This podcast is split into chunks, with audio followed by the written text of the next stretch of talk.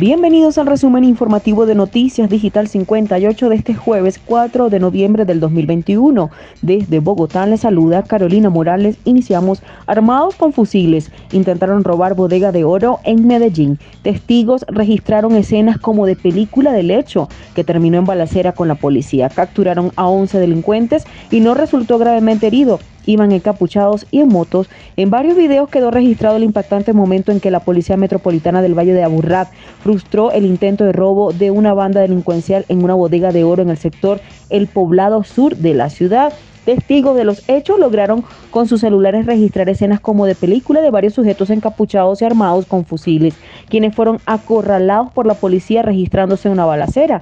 Hasta el momento se ha reportado que 11 delincuentes fueron capturados y uno resultó gravemente herido. Dos policías también resultaron lesionados. Uno de los delincuentes disfrazados de agente de tránsito era el encargado de avisar cualquier novedad a la banda. Según autoridades, el hurto había sido planeado desde hace varios meses y ofrecieron una recompensa de hasta 10 millones a quien dé información sobre las otras personas que estarían involucradas en el intento de hurto. Y continuando con más información a través de digital58.com.be, iglesias y centros comerciales, algunos de los sitios donde no será obligatorio el carnet de vacunación. El director del Departamento Administrativo de la Presidencia DAPRE, Víctor Muñoz, se refirió a la expedición de un decreto de que reglamentará la obligatoriedad de presentar el carnet de vacunación como requisito para el acceso a sitios públicos en todo el territorio nacional a partir del próximo 16 de noviembre.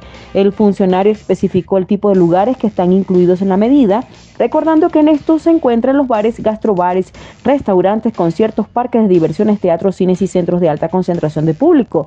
No obstante, según Muñoz, la norma excluiría la obligatoriedad en lugares como iglesias, centros comerciales, colegios, transporte aéreo y transporte terrestre, advirtiendo que la obligación podría ser extensible a esto ante la realización de algunos eventos especiales.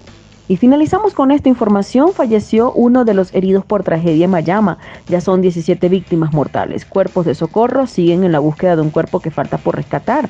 Amigos y familiares aún no pueden creer lo sucedido. Aumenta la dimensión de la tragedia provocada por un gran deslizamiento de tierra en la vereda San Miguel, municipio de Mayama, en la vía que une a Pasto con Tumaco Mariño. Esta mañana acaba de fallecer una de las personas que estaba en el hospital aquí en Pasto. Por eso ya suben a 17 de las personas que han fallecido en esta emergencia en el municipio de Mayama, así lo indicó Jader Gaviria, director de gestión de riesgo de Nariño. Por tercer día consecutivo, unos 86 rescatistas siguen en la búsqueda de más de víctimas fatales. Nos quedaría una persona hospitalizada aquí en Pasto también y nos quedaría pendiente una persona por recuperar de las personas que nos han reportado, así lo indicó Gaviria. Con el pasar de las horas, familiares y amigos de las víctimas son más conscientes de sus grandes pérdidas. De esta manera finalizamos con las informaciones. Seguimos en prevención. Nunca dejes de soñar.